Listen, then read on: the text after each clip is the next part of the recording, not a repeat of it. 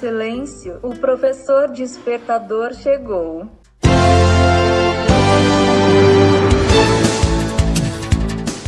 Olá, eu sou o professor Diante Vasconcelos e estou aqui para mais um podcast.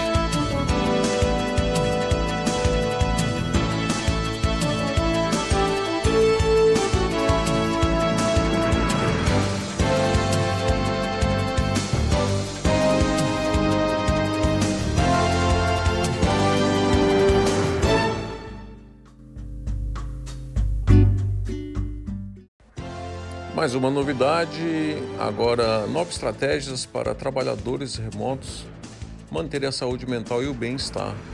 Consultoria sugere pequenas ações que podem facilitar a gestão do dia a dia durante o isolamento provocado pela pandemia. Diretamente da redação, a migração para o trabalho remoto pegou muitas empresas e funcionários de surpresa. Junto com a confirmação da pandemia as medidas de isolamento, milhões de pessoas migraram seus escritórios para casa para manter suas ocupações de forma remota, em um ambiente geralmente sem estrutura adequada e compartilhada com outros membros da família. Além disso, a própria dinâmica do trabalho remoto era novidade para muitas pessoas que precisarem se adaptar não só ao enclausuramento da quarentena, como em todo o modelo de trabalho remoto, novas ferramentas colaborativas e dinâmicas de grupo diferenciadas. Essa adaptação deixou os colaboradores vulneráveis a quadros mentais como ansiedade, depressão e estresse. Toda adaptação e esse novo normal, somado ao temor do vírus e as incertezas causadas por eles, aumentam o agente estressores. Para manter a produtividade sobretudo, a saúde mental, se tornou mais importante do que nunca encontrar novas maneiras de trabalhar e interagir com os colegas, mas ao mesmo tempo priorizando a saúde mental e o bem-estar.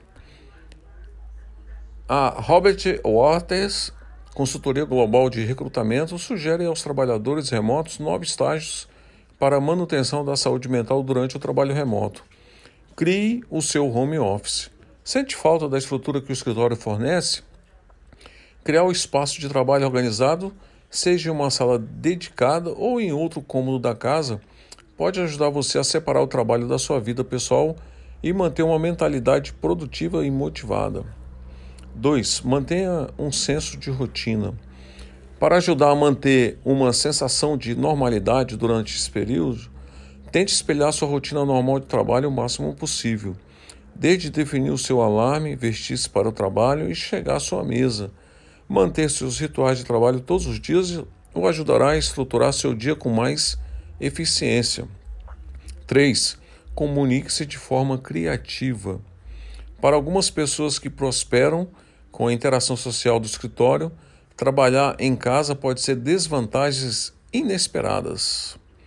É fácil sentir-se sozinho ao isolamento quando você é privado das conversas cara a cara com sua equipe. Mas existe ferramenta de comunicação que você pode aproveitar para manter essas conexões de bate-papos em grupo, videoconferência e sociais de equipes virtuais. 4. Limite a forma com que você assiste aos noticiários. Ser exposto a grandes volumes de informações negativas pode aumentar os sentimentos de ansiedade. Não passe tanto tempo assistindo, lendo e ouvindo notícias sobre o Covid-19 que fazem com que você fique, se sinta ansioso ou angustiado. 5. Mantenha sua saúde física. Sua saúde mental e física estão intimamente ligadas. Por isso, é importante dar a mesma atenção merecida. Importante isso. Fazer caminhadas, pedalar, por exemplo. 6. Faça intervalos constantes durante o dia. Como em qualquer ambiente de trabalho, fazer pausas é extremamente importante para relaxar o cérebro e o corpo. Faça uma caminhada de 15 minutos. Tire o intervalo do almoço para um ou converse com um ente querido ao telefone. 7. Interage com as ferramentas de suporte do seu empregador. Esse é um momento desafiador para muitos, para todos nós. Estando ou não no trabalho, muitos empregadores fornecem apoio de diversas formas. 8. Descubra compromisso e oportunidade. Apesar de fazer o possível para proteger nosso bem-estar mental, é importante aceitar que todos nós provavelmente sofremos um certo grau de angústia e ansiedade a curto e médio prazo. Embora seja um momento desafiador, pode ser um momento para pensar de maneira diferente como navegarmos em nossa vida profissional e pessoal, por exemplo. 9. Peça ajuda. Se você estiver vivenciando sentimentos de ansiedade, mau humor ou qualquer outra coisa fora do comum para você como indivíduo, é importante procurar ajuda com um colega de confiança, um amigo, um membro da família ou organização de apoio. Fique com Deus e até o próximo podcast.